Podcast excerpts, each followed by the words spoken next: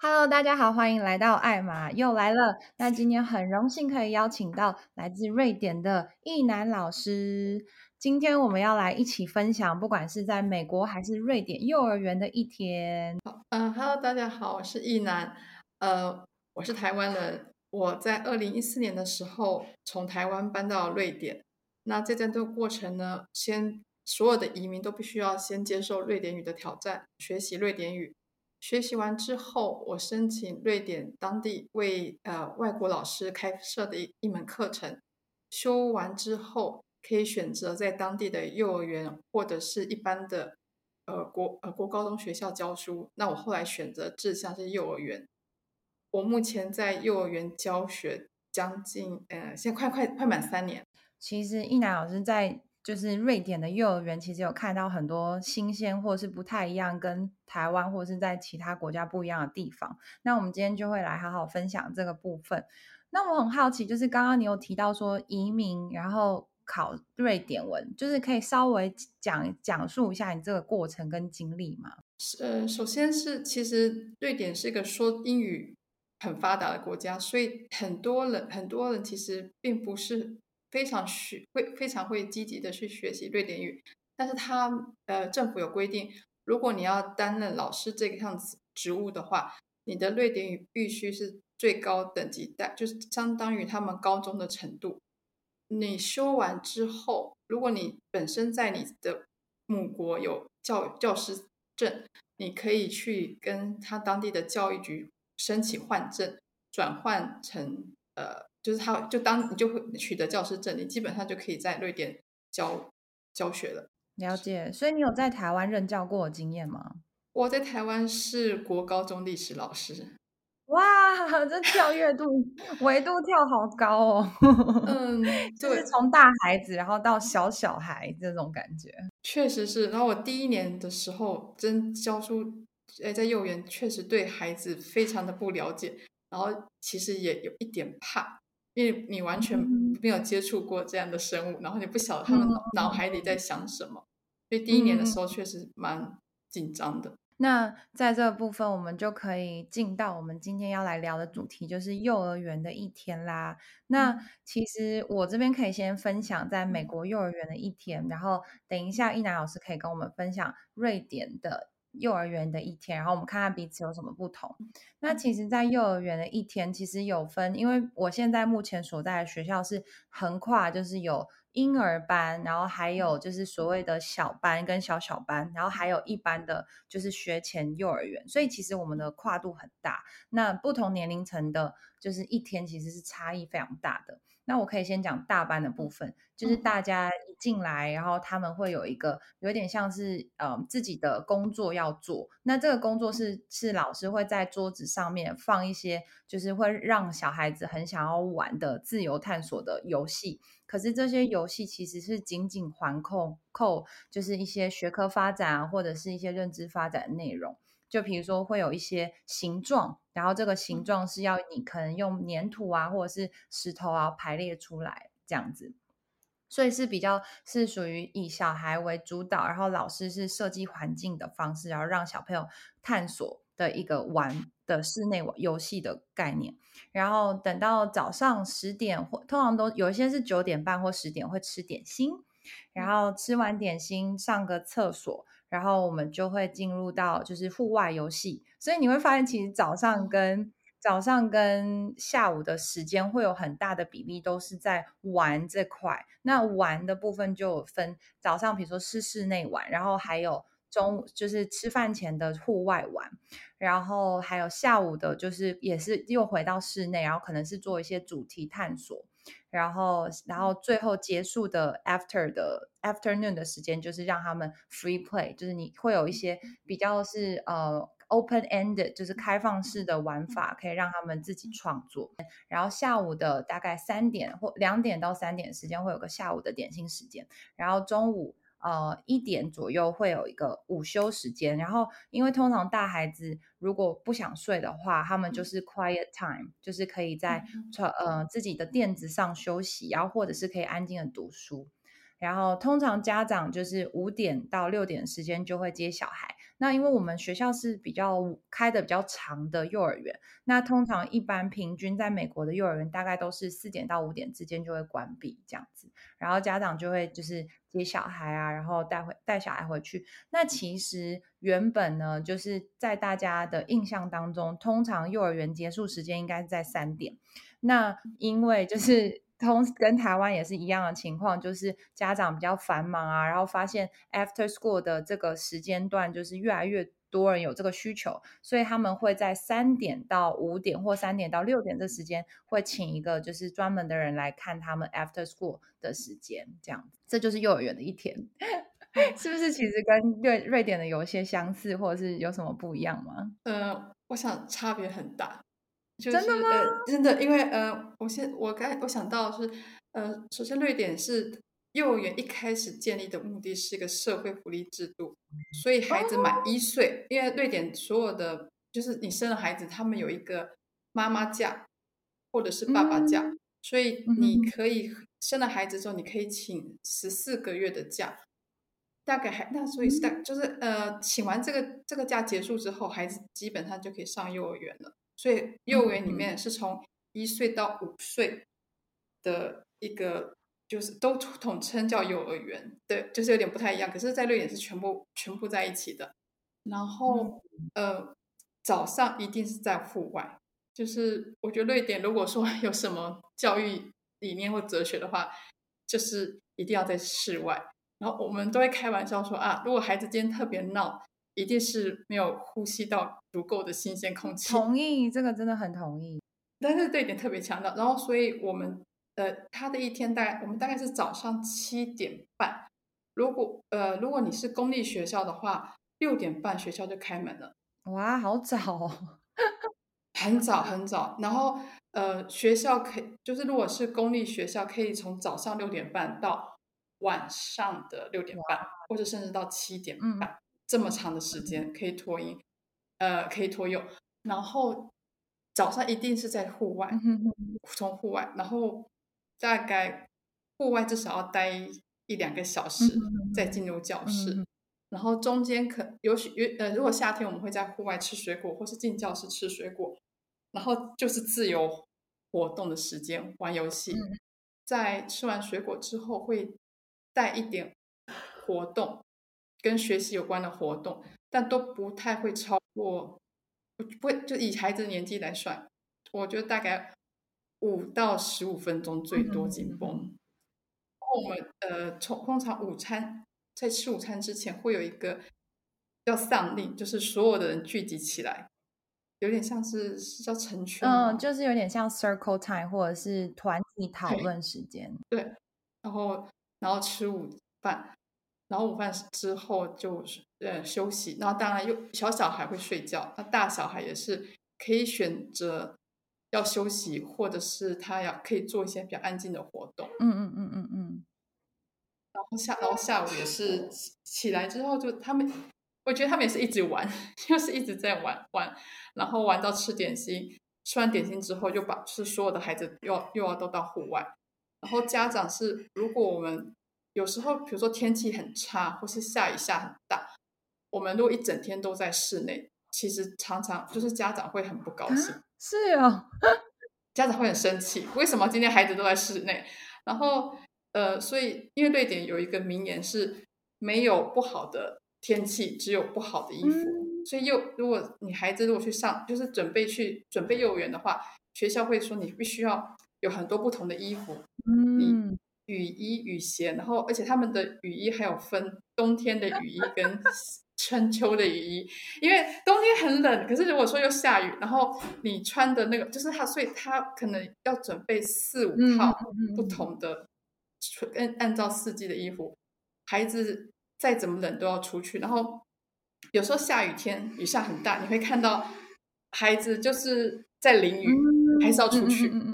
然后有时候，我知道，如果在台湾的话，应该会被家长投诉。定可是在这里，就是你一定要出去。嗯嗯嗯嗯，我我觉得这个情况其实真的是，就是是在我心目中的一个，就是瑞典的学校。因为其实我们在大学时期会看很多，就是有点像是国外啊，然后他参访的影片，然后。就是有一个我不知道那个是瑞典还是芬兰，然后他是会把娃娃车推到就是很冷的地方，然后小朋友其实他们还是怡然自得，然后身上其实穿的很单薄，有这种情况吗？还是其实是我记错？有有在芬在那个呃娃娃娃娃车那个在芬兰、嗯、很呃北边的芬兰，然后瑞典有些学校它就是户外幼儿园，嗯、也就是说它无论春夏秋冬下在就是下很大的雪，他们在也是都是在户外吃饭，甚至在户外睡觉。那你有有这种幼儿园？那你有 观察到，就是小朋友他们其实自体的，就是复原力或者是他们的适应能力，他们是很强的吗？就是因为其实，在我们班，其实还是会有少数的亚洲家庭，嗯、他们其实会特别在乎小朋友的衣服有没有穿够，然后身体有没有保暖，因为他们很担心他会感冒。那我不知道，那这样子，瑞典小朋友会很容易感冒吗？或者是他们的自己的身体的复原能力怎么样？我观察到的现象是，就是就是三岁以前他们会一直生病，各种呃发烧、咳嗽、流鼻涕，然后还有一个叫我们有一个叫做好像是有点叫冒呼，应该是肠病毒还是肠胃炎之类的一些。三岁之前会一直生病，可是基本上就是他他，然后我们都会说哦，就是他就是在在在在建造他的抵抗力。四岁之后的孩子。很少生病，真的哦。那、真的，然后我的，我觉得像比如说我们，我们，我们还是有分大概，呃，一六点大概一岁到两岁半是一个一个部门，嗯、两岁半到五岁是一个部门，嗯、所以常常就是最越最小的部门常常就是不会全全员到齐，就会常常缺课，因为常常生病嘛。嗯、然后他们大概生病生到四岁之后，你就看就是如果你看到那种中高年。年纪的孩子，他们每天都都是满满的，哦，因为然后可是小班的就是这样子，对对，然后甚至到小学阶段，其实瑞典孩子真的很少生病，但是他因为他三岁以前该生的病也都是 生的差不多了。哦，那如果你们生病的话，会请家长带回家吗？就是你们的系统是怎么样？现在瑞典比较不在意 CO 呃 COVID 的，所以就是也是变成说，如果孩子，除非孩子。倒倒在地上不能动，不然就是一直在学校。就连发烧也是吗？不会，发烧超过三十八度是必须要送回家的。Oh, okay. 其实跟跟美国是差不多的。嗯，我然后我想的是，呃，这个就是生病送回家跟午睡这件事情是老师跟家长之间的一个大战。真的、哦，我不晓得美国会不会这样。什么意思？就是生病会哦哦，还有睡觉时间是吗？对.睡觉时间。我觉得因为这边的家长。还蛮不喜欢孩子在幼儿园午睡的。嗯，可以理解，我可以理解。所以，引大部分的家长，他们可能是很 open 的，就是很开放，但也会遇到一些嗯个别的家长，他们对于嗯小朋友的生理条件，或者是或者是他们的午睡、午休啊、吃饭啊，非常的嗯控制。那这个控制有好也有坏。那比如说，像是你刚刚说的生病送回家。通常，如果你家长他对于就是说，哎，我我其实可以跟公司请假，我我这边很弹性，那那当然没问题。你跟我说，我一定把小孩接走。那我们也有遇到，就是小孩已经打电话说已经高烧，因为我们这边是算 F 嘛，我们是一百点三度就要送回家。那他可能就会说好，我会过来接小孩，可是他可能大概等了两三个小时之后才来接小孩。那其实就是这件事情，就是观念上的差异，就是因为家我们家我们老师是希望不要传染给其他小朋友，因为你在高烧的时候，病毒的传染力是很强的。然后，然后可是家长 care 的是，我没办法跟公司请假，然后我没办法放下我现在的事，我可能我可能两边的家长都没有人可以接，就是。在这边的家长不像是在台湾，家长可能有阿公阿妈或者是外公外婆可以当后援，就这边的家长就是完全就是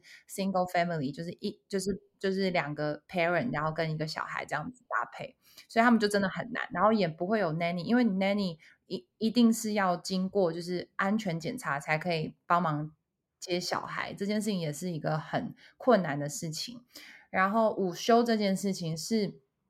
就是让小孩自己决定要不要自己睡，因为小孩他会自己控制他的时间。那如果他回家睡不睡不着，那或者是就是没办法就是有正常的 routine 时间，那通常我们都会跟家长说，我们会尽量调整。那如果我们人为能做的事情，就是时间到的时候，因为我们有那个噪白噪音，我们会把白噪音关掉，然后让他慢慢苏醒。我们不希望惊吓小孩。那如果他真的很累，那代表他有需求，就是就是会很软性的跟家长说，我们可以控制的部分是 A、B、C。那如果这个小孩他自己的自由意志，我们没有办法控制他，然后让家长可以理解老师的做法，这样子。我我不清楚是不是因为我现在呃，我我在私是私立学校，所以家长声音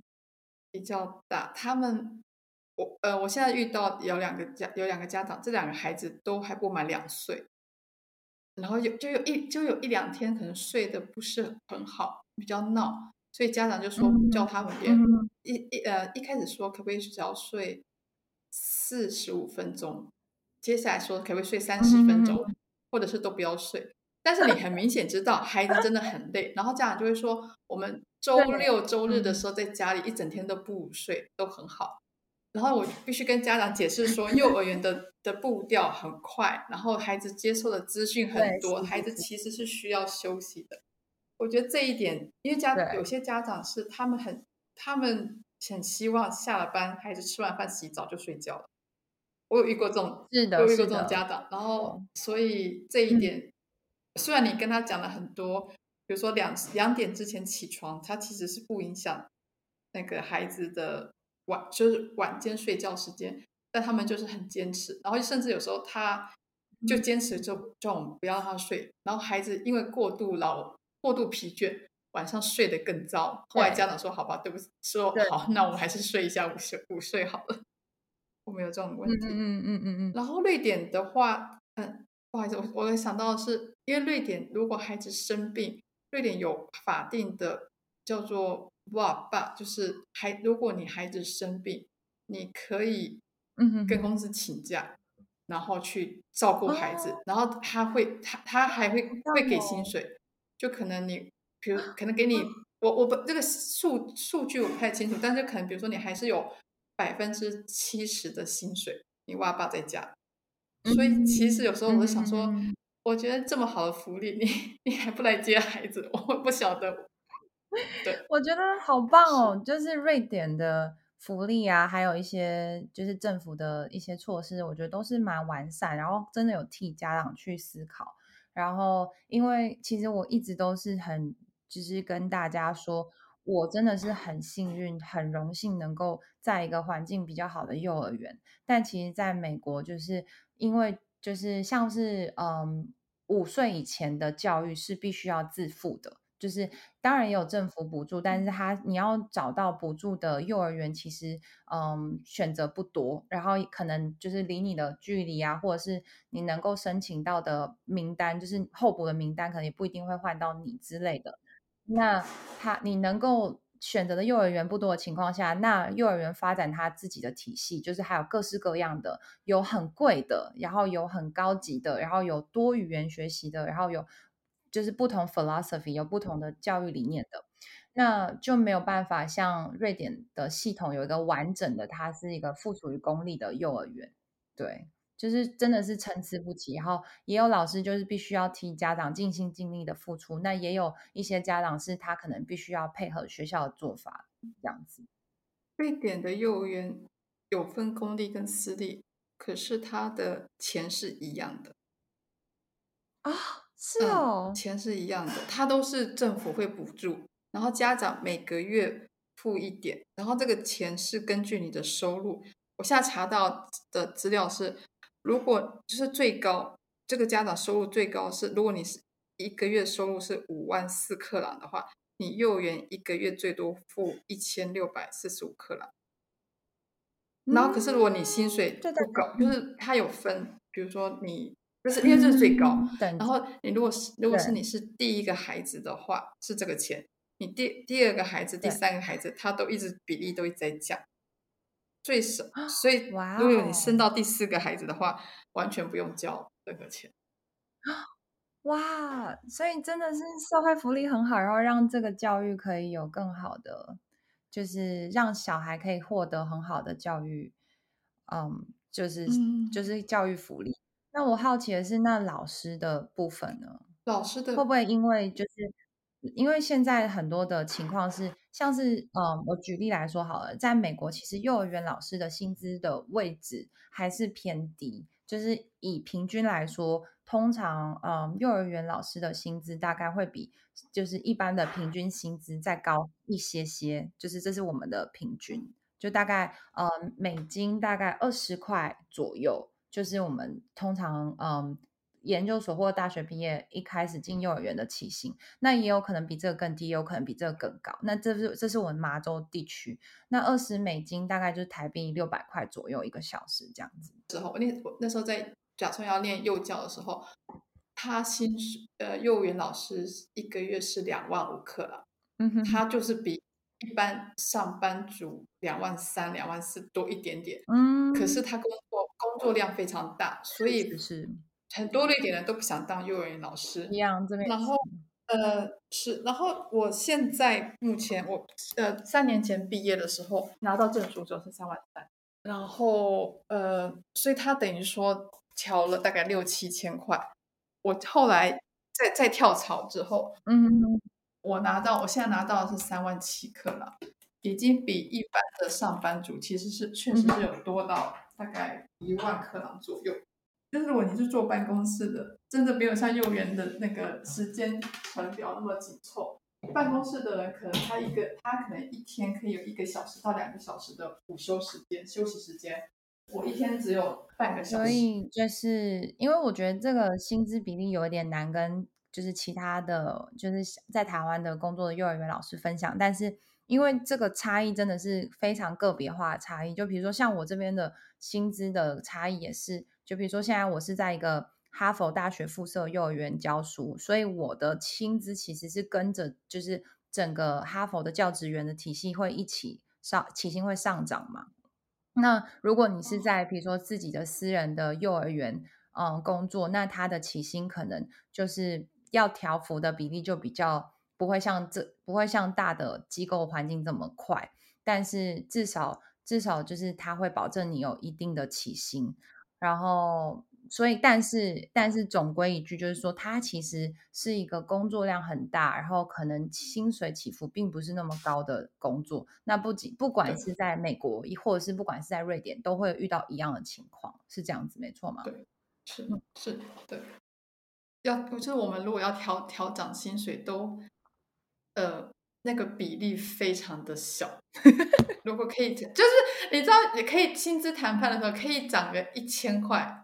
就是很高的涨幅。没错，然后你听到那那些做那些在做商在做商办公室的人，他们可能就是可能可以调个五六千块，你都会惊呆了说，说这个钱应该我要工作个四五年才可以才可以赚到吧？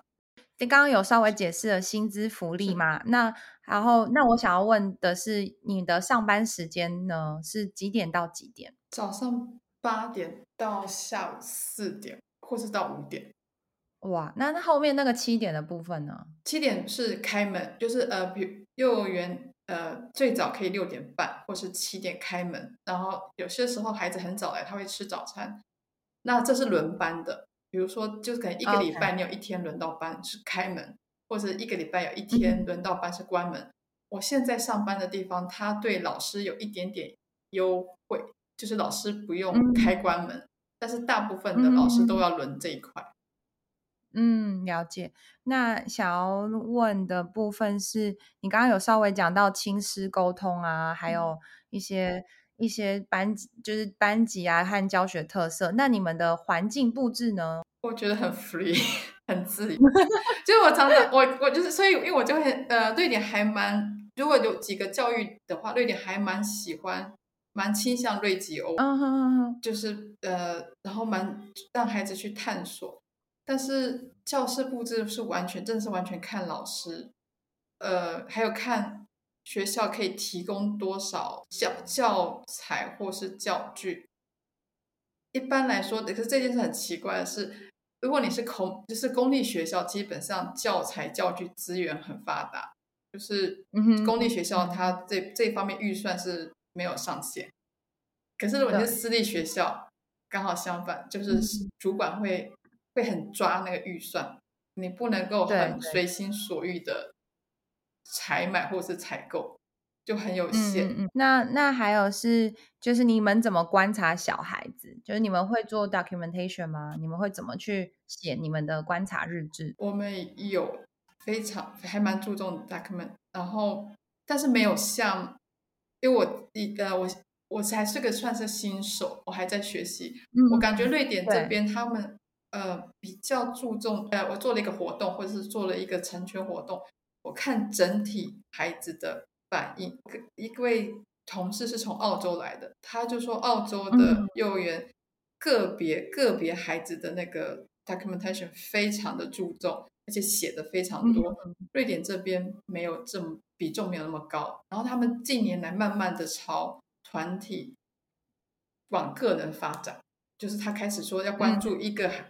嗯、呃，这个孩子的成长特殊，专专专门针对这个孩子做一些特别的活动安排。这几年开始比较注重。嗯、好，有一些人想要询问说，有没有什么机会？假设我现在在台湾，有没有什么机会在瑞典求职，或者是要怎么样成为就是瑞典的幼儿园老师？这会很困难吗？要，可是要。他瑞典本身的学校不会帮外国人申请工作签证，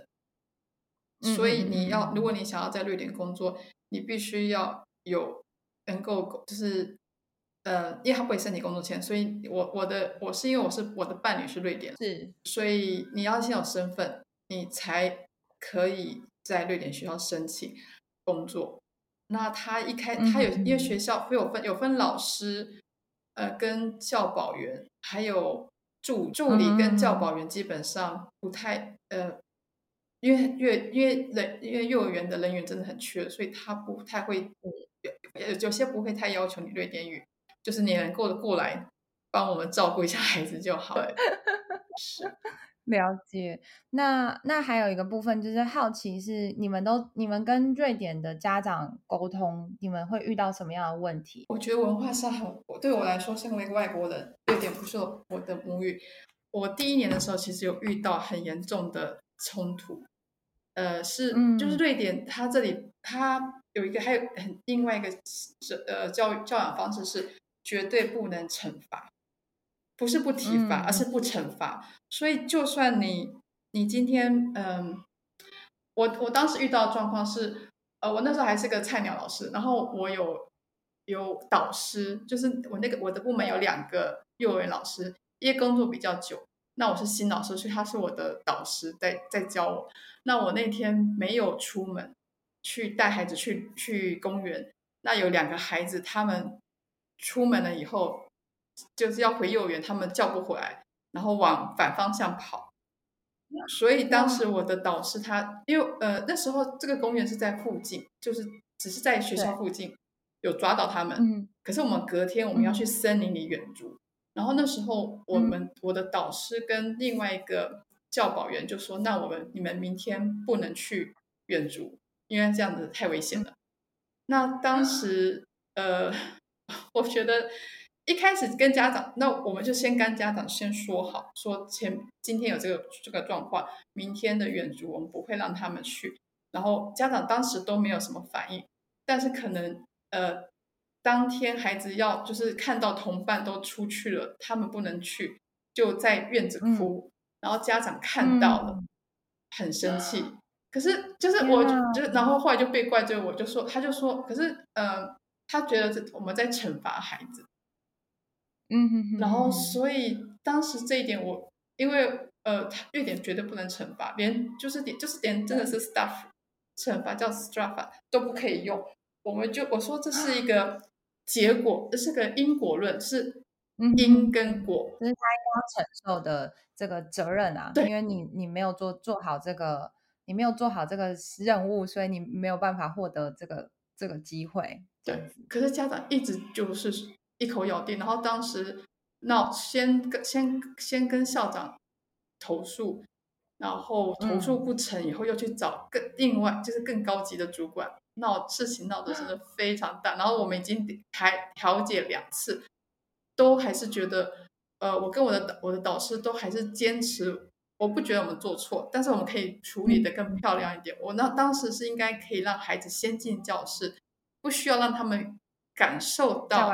这样子一个被剥夺的一个。但是也是一方面又想说，我后来之后还每次去远足的时候，我们班的孩子都非常的听，就是非常的遵守秩序，动作也都非常快，几乎都不太要担心。嗯但是我前面跟家长这一段真的闹非常久，然后我才想到哦，你不能讲惩罚，所以孩子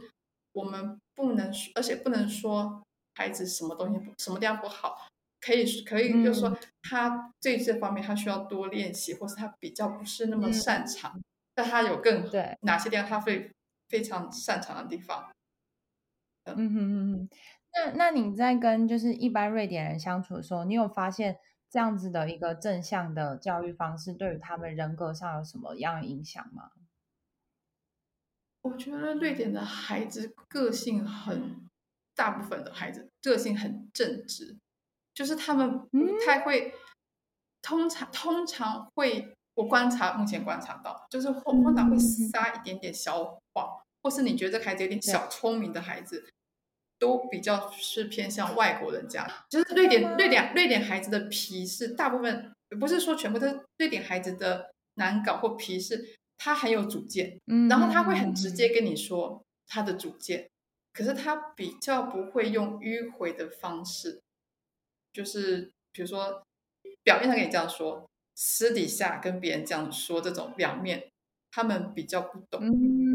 但是就很就是，我觉得这是观察到。然后如果有时候你想说这呃，所以他们的他们的早熟是一种，他们需要你跟他说道理，你要一直跟，就是他们也有他们自己的道理，嗯、然后你们要互相去、嗯、呃听对方的理，然后达成一个共识。我我觉得我觉得这是一个非常冲击的概念，因为。就是比如说，像我自己在美国，其实看到很多的教育理念，其实也还是有一些些的稍微的惩罚的这些影子在。就比如说，就是叫做有点像是隔离，就是我们会有一个隔离的状况。就比如说，哦，你现在可能身体还没有准备好，你可能要先坐在这里等一下。所以其实就是像你刚刚说他，其实是剥夺小孩的一个权利感，然后让他们觉得。为什么我现在要在这里？然后我要经历这些，会让他们感到羞辱，或者是有一种呃羞愧感。那因为我自己一直在调整我自己的状态嘛，然后希望小孩可以不要有这样的反应，就是因为我也希望小孩可以就是保持一个正直的情况。可是我没有想象过，哦，原来有一个国家是一个整个社会，然后他们是很推崇正向教育跟正向教养的这个这个环境。然后它的结果，它的 output 出来是大家都是会比较正派，然后会比较正直，然后可能就比比较不会就是常东常西，然后会愿意跟你讲道理。我觉得这是一件很棒的事情啊。那你自己个人觉得呢？他我也喜欢这样的教养方式，但是他真的很很磨老师的耐心。呃，就是我，你知道我，我工作三年，我有一个，你你，我不知道你有没有，我现在听力受损啊，这个有点严重哎，听力，我真的听力，我真的听力受损，就是呃呃，孩子他在，我我这个这就是我也曾经做过，像你说这种剥呃剥夺孩子，就是让他在一个地方，这情况是有一个孩子他不想午睡，那我那时候我的教育方式是大家都一视同仁，你就算不想午睡，你也就静静的。坐在那边休息一下就好。对。那那个孩子他想要跳过那个阶段，他就说他要去外，他他要去走廊看风景。我就说，我跟他说，你确定吗？你现在出去的话，那等一下开灯，大家玩的时候你也不能进来，你要等到吃点心才能进来。你确定你要这样做吗？他就说要。哦，好，我就好，那就出去了。然后中间我一直问他说，你要不要进来？你等一下，如果开灯你是不能进来的哦，你要吃点心才进来。他都说好。那当然，孩子开一开灯，他马上一秒反悔。我就说你不能进来，你不能进来，我已经讲过。然后当时校长校长非常生我的气，他说你怎么可以把孩子赶到室外？嗯，我说我门开着啊，我没有赶他，我只是说他现在不能进来。嗯哼哼哼哼。然后他就是就是这个这个对他来说也是也是惩罚。嗯哼哼。而且是一种呃，因为瑞典是波呃哎。孩子有受教权，对，所以你把他赶出去，你剥夺他的受教权，你是你又惩罚孩子，你又剥夺孩子受教权，你把他隔离，这点很在意，把孩子隔离，把他排除在外，对，这非常不，这个非常严重。然后对，所以校长就对我的做法也非常生气。我说，可是我已经跟他讲过了，就是他自己要接受这样，那他当然要知道是承受承担。对，然后但是就是这一点在瑞典，我后来大概知道就是这样不行，在瑞典不行，不能这样做，然后可能要换一个方式。嗯、然后我中间有些孩子，他们可能在家里面，因为瑞典的瑞典的还有，可是有一个弱点是他们。他们很不喜欢太大声，所以他们大部分的你也很少听到家长对孩子大吼。我所谓的大吼是以台湾的那个想象情景，就瑞典的瑞典对当瑞典对孩子的大吼，在台湾可能只是稍微声量提高一点点，但是在瑞典已经是很严重了。所以通常瑞典的孩子只要他们一大叫或是。一大哭，家长就会说啊，好的，我耳朵好痛，不要再哭了。你就就有点像，有点有些家很多家长都顺着他们意。那所以，我班上那时候有非常多孩子，就是他只要一不满意，他就会大哭尖叫，然后可以哭，有的孩子可以尖叫三十分钟，音量都一样大。然后，所以那时候我要前我要学习的是，不要因为孩子尖叫，你跟着他一起生气，你还是很平静的，然后说没关系。我等你尖叫完，对对对对对对，我们再来解决这件事情。然后我现在耳朵就是有时候听到我听我先生讲话的时候，有一两个词，我其实我是真的，我其实我知道他在讲话，但是我听我会说，你再说一次，你刚刚说什么？你这个要不要申请那个 就是社会补助什么之类的，可以补助一下那个医疗费吗？这个我觉得这个是听力受损比较像是在职的职伤害。你可以去申请一下，但是好，但是蛮多幼教老师都说有这个问题。然后，呃，还有一个主要原因是我们我们很注重户外空间，就是室内空间其实蛮小，哦、嗯哼，所以可能就是孩子他生气的时候他也大叫嘛，他高兴的时候他也大叫，嗯、大大笑，就是一个很噪音的环境。在、嗯、我们在录这集之前，我就有问很多很多人，他们要问你什么问题啊，或者是对于瑞典的教育有什么好奇？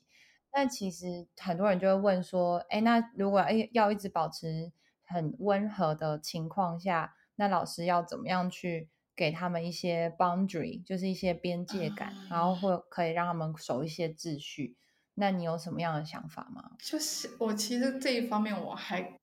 我会我看了蛮多，就台湾的一些教养医生的一些书，因为有时候会觉得，我有时候觉得对一点太太。太柔，嗯嗯嗯，然后他们太温和，然后有时候他们会很快就会，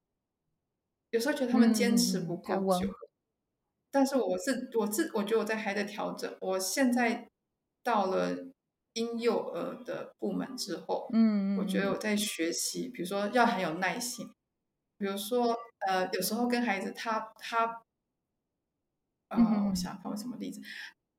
呃，我叫比如说孩孩子，他可能在玩椅子，嗯、然后我说你这样子可能会跌倒，屁屁股坐好。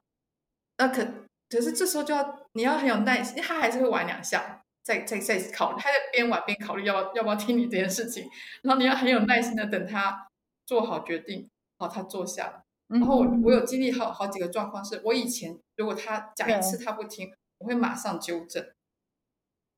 然后，其实这时候孩子会生气，嗯、那你也生气，两边就变成是一种冲突。我觉得在幼小部门、嗯、幼幼婴幼儿部门的时候，让你感觉到说，因为他们的步调很缓慢，你也就跟着慢下来、静下来，然后你就等他，等他决定，就是，然后你有发现，其实孩子对他是懂你的意思，他也愿意，而且他也愿意去，因为可能你在他心目中是个。除了父母之外，你是个重要的人，所以他也愿意去听你。只是说，你真的要忍住，不要马上去做这个动作。然后，所以也就是，如果说幼儿园的步调，如果很你很紧张，想要马上把什么事情做好，反而对孩子就会特别没耐心。如果你今天就是觉得说好没关系，我们就慢慢来，慢慢慢慢走，慢慢等。他有发现那个风景是不一样的。对对对，我觉得完全同意，因为因为你知道，我非常推行，就是我自己学校学的那个，就是 TCIT，就是它是一个有点像是。它是一个幼儿行为治疗的一个博士，他去做的一个 program，然后它里面其实是用很多就是鼓励啊或正向的方式去让小孩引导到你希望他做的行为。那这个你希望的行为是要是他同意，你也同意，然后这是在环境安全的情况下他可以做的选择。然后大部分的这个 guideline 呢，其实就是一个很重要一点，你刚刚有提到。就是当他们在做危险的行为的时候，请你先跟他说他该做什么，然后你要把那个字数变得比较短。所以，比如说，假设他现在把脚放在椅子上，然后我就会跟他说脚放地板上，然后是很开心的正向语气，那他就会觉得说，哦，你是在讲一个对我有益的事情，而且这件事情我做得到。然后我就觉得 amazing，而且真的对小孩就是真的很有用。比如说，当小孩想要。就是不小心挥到其他小朋友，我就说哦，你可以这样摸，轻轻的，轻轻的，然后让他用用手这样摸，那你就会发现，其实小朋友就会哦，原来手是轻轻的，轻轻的，就是不要把自己跟小孩当做对立面，而是把小孩当做是自己的镜子，然后让他们可以模仿你。我觉得这其实是，我觉得是很大量，就是当遇到一些行为问题的时候。反过来思考的时候，就是我们有没有做好这面镜子，然后让小朋友去同化我们的行为。因为，因为就是就是大家的问题，其实真的是很纠结，就是到底要一直保持的，就是哦阳光正向，然后充满鼓励的环境，可是我却没办法面对一些问题行为，或者是一些就是比较就是挑战的。小学生那要怎么去面对？其实我觉得是可以让大家做这样的参考，然后包含刚刚就是易南老师有提到的，就是要如何放下，让自己不要急，然后可以缓慢的陪小孩做一件他觉得很有趣，可是你可能觉得哎似乎有点浪费时间的事情。不知道易南老师这边怎么觉得？我你刚刚讲的那个说正向说法，我也来找一下，我也觉得很有呃很有教育。一就是讲讲他讲我们希望他做的事，然后我有发，可是，嗯，好，我自己在修改，是因为我的，因为其实就是我自己个性是急，个性很急的人。然后，呃，我另外一个，我记得你之前 podcast 你有说过，幼儿老师需要一点幽默感。对对对对对对。我觉得这两点就是我个性急躁跟比较，我个性比较。死板，比较不是那么幽默，这件事情是我在改进。然后有些时候确实是你不要那么急，慢慢来。然后有些东西不是很严重的事情，你跟孩子一起用很就是比较幽默的方式看待之后，就很多事情没有那么严重。然后我觉得有时候是因为当我比如说环，如果说秩序很乱，或者是环事情很失控的时候，会有种挫败感，感觉觉得。啊，我是个好糟的老师，怎么会这么的没有秩序？嗯、怎么会这么的脱轨？嗯、你会，你就是其实不是孩子的行为让你生气，是你对自己有一种呃无力感，你觉得自己失、嗯、无力感，或者觉得自己失职了，嗯、你觉得自己做不好，然后所以是你的自己的挫败感让你会生气。嗯、可是今天如果说只是看。哦哦好，他他在玩。我们有一个孩子很爱吃饭的时候很爱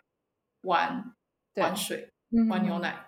他一直玩一直玩。然后一开始想说，就是会你会你想要纠正他说不要这么身体就脏脏的。嗯、后来久了觉得说，因为他也是一个孩子在，在他就是很想要感受那种食物的触感。嗯、如果这样子玩，他吃他会让他喜欢吃吃更多东西，嗯、那就算了吧。到时候衣服脏再换吧。我觉得换了那个角度之后，嗯、我有时候就说：“哦，你现在你是想把水弄脏是不是？”他说：“对呀、啊。”我说：“那你要喝掉脏脏的水吗？”说：“对呀、啊。”然后就喝，然后喝了会觉得这个水感觉 怪怪的，不太 OK。他就我说：“那怎么了？”他说：“他就不太讲话。”我说：“看一下那个水。”我说：“那我帮你倒，掉换干净的水好不好？”他说：“好。嗯”然后就等一下他玩水的次数就比较没有那么多了。嗯嗯嗯嗯嗯嗯。就是让他们 try and error，就是就是有点像尝试看看，然后如果他们发现哎这此路不通，他们就会换别条路。嗯，对然后最后两个问题，一个是你们学校有没有特教生？然后你们会有做融合教育吗？有，会有。然后这件事情很，瑞典的教育方针是大家都要一样，嗯、大家都是平等的。嗯所以不会有一个特教班，除非他是视障生，嗯、或者是我觉得，哎，听着视障生可能会有特别的学校，嗯、但除此之外，你只要家长有申请，他他申请到了，他排到了幼儿园，就是要让你进去，那幼儿园就必须要去安排一个，比如说我有我之前有自闭症的孩子，嗯、那。他就必须申请一个特殊的可能助教，嗯、比较专门照顾他因应不同的一些情况。嗯、但是不然的话，他都就是学就就是不会因为这个学生有什么特殊的情况，他就跟别人就是受到的活动是一样的，哦、什么都是什么都必须要一样，嗯，很注重人权的一个环境。然后，那你们在教学当中会遇到挑战？呃，因为我们有教师法有规定说，大概要希望你可以，就是希望孩子可以经历过什哪些各种不同的，比如说自然科学这些。嗯、但是我觉得要实现非常的非常的困难，因为其实幼稚园本身里面，它并不是那么多，并不是每个老师都很真的喜欢这个环境，而是因为。幼儿园的门槛比较低，嗯、他又很快找到工作，嗯、所以有很多人只是混完，就是他只是混口饭吃，他可以，他可以就是，呃，不做任何的教学活动，他也是这样好好的过了一天。嗯、他为什么要再投注更多的？我遇到的是教学现场有非常多，不是那么想要，不是那么爱孩子的老师，哦、但他们都在幼儿园。嗯了解，然后还有一个问题是，你们瑞典有没有设置，比如说英文学习时间，或者是瑞典语学习时间，你们是怎么样安排跟区隔？嗯，它基如果你是一般的幼儿园的话，就是完全都是只有瑞典语。然后，可是呃，瑞典国家有规定，母语就是如果说你今天有孩子是他的第他的母语不是瑞典语，是其他语言，幼儿园你。必你有你必须要提供他一些母语的一些资资源这样子，但是你要申，就是这这个资源要申请，如果申请不到没有也就没关系，只是说就是你需要幼儿园必须要有一个这样的一个机制去申请。然后英语的话是分这边有非常多的双语学校，然后它是有呃会有配备一个老师是讲。瑞典语，一个老师是讲英语，然后他在说英语沟通的过程是就是全英语，不管孩子听得懂不懂。嗯哼哼哼。所以其实瑞典大概大部分主要其实使用的还是英文这样子。呃，主要是瑞典语，然后呃有很多的现在很多国际学校都标榜呃瑞英教学。嗯哼哼哼。懂，就其实有点像，就是现在在台湾，可能大家主要还是讲中文，可是比较就是喜欢去英文学校，呃呃，就是学英文的学校或者是双语学校，是吗？对。可是我觉得这个好像有一点不太一样，是呃，台湾也许会幼儿园会有一门英文课，然后可能有个外师进来，就是他可能三十分钟，我讲我的想象啊，就是二三十分钟这样子的一个一个方式。可是这边的所谓的双语，就是把英语加进来，他是就是这个老师，他一整天他跟你所有的沟通，你要他只说英文，所以你会听你的英文是用在实际生活。他看到哦，你现在吃水果，他就是用英语跟你说你要吃你要吃水果吗？嗯、然后呃，唱歌也是英文歌，所有的活动他介绍一些我们去大自然什么这些全部他都用英文跟你沟通。对对对，就是比较像是。沉浸式的英文的环境，对对对。哦，我刚刚忘记问说，那瑞典的师生比呢？我这件事也想问你。呃，教育部有一个有个法规是说，他说一岁到三岁最好是一比四或一比嗯嗯一比一比五，然后四岁到六岁是一比六到一比七，嗯，但是其实都超标，嗯哈，其实都超标，超标非常严重。天呐！我现在的小幼就是三岁以下的部门，嗯、我有十九个。天哪！可是瑞可是法规是说希望是十二个。对，然后是几个老师？十二个。我十九个孩子是四个老师。对，然后教育部那个十二个是三个老师。哇哦！然后是几岁到几岁之间？一到两岁半。那那这样超标的行为在瑞典是很普遍的吗？很普遍，很普遍，非常普遍。然后他，因为他就是因为对幼儿园来说，孩子多，政府给的补助钱就多。对对，当然当然。所以他一定，他一定，他一定要这么多的孩子。然后，呃，政府也只是良性的说，希望你们可以往这个方向走。但是你如果已经成立，就是现在是新成立的学校，新盖的学校，嗯，它可以往这个方向，就是师生比一直降低。嗯，但是已经存在好几年的学校很难去降低，因为它就会影响到整个预算问题。所以我现在十九个，我觉得我很多。我听到有一个呃，前两天跟一群老师开会，他们一个部门。两岁以下的孩子有二十四个，我说二十四个，然后他们也才四个老师，我说这样的我真的会疯疯掉，没有办法。其实像是在美国的话，我们是婴儿的话是一比三，然后如果两个老师最多可以是一比七，呃二比七，然后如果是稍微大一点点是 toddler，那 toddler 是两岁到三岁之间嘛，就是二比九，然后然后如果再大一点点的话，就是就是。就是可以一比十，每一个学校他们的规章规章不一样，尤其是不同的州，就是 state，他们会有不同的比例。然后我们这个人人数的比例是会有人来抽查，就一旦如果是超过这样子的呃师生比，那就会会有政府的人来说，哦，那你这样子我要吊销执照或什么。所以其实，在这部分话，他们会做得非常严格。所以这也是为什么这边的嗯幼儿园特别少的原因，就是因为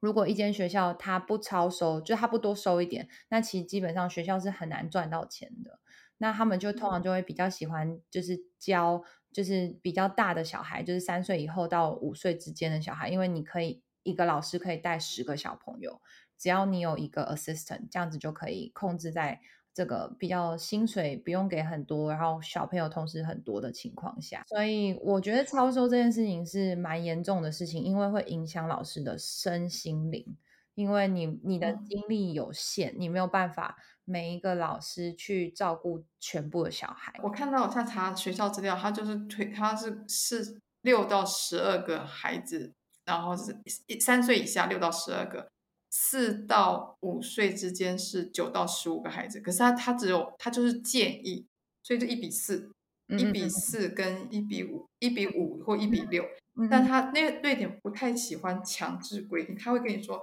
我希望你往这边去走，你但你如果没有这样遵守，我也不能拿你怎么样。就是他他们会蛮。相信人人性，就希望你是往希望你是往好的方向，希望你是遵照那个方向。然后他有一点是一到三岁的孩子拿的补助钱比较多，嗯嗯嗯嗯嗯，所以他确实是在三，所以他们他们比较喜欢收小婴儿，嗯，越大孩子收到的钱越越少，嗯嗯嗯嗯，可是他可以收的人数就比较高，是吗？对，嗯哼哼哼，了解，嗯，所以我觉得不管在哪个地方，其实幼儿园老师都是很辛苦的，就是。因为当然换一个换一个环境，就是比如说国外，他可能薪资比较高，可是我觉得这里的生活水平还是一样，就是他的嗯，他能够就是利用的薪资换得到的生活品质，其实并没有跟比如说台湾的薪资换到他就在台湾生活水平差异到非常大，然后而且。生活的压力其实也一样大。我觉得唯一的好处就是在美国的师生比，目前我所在的环境是有在控制的，就是它该一比三，它该一比五，它都是控制的好的，就是它会有人来抽查，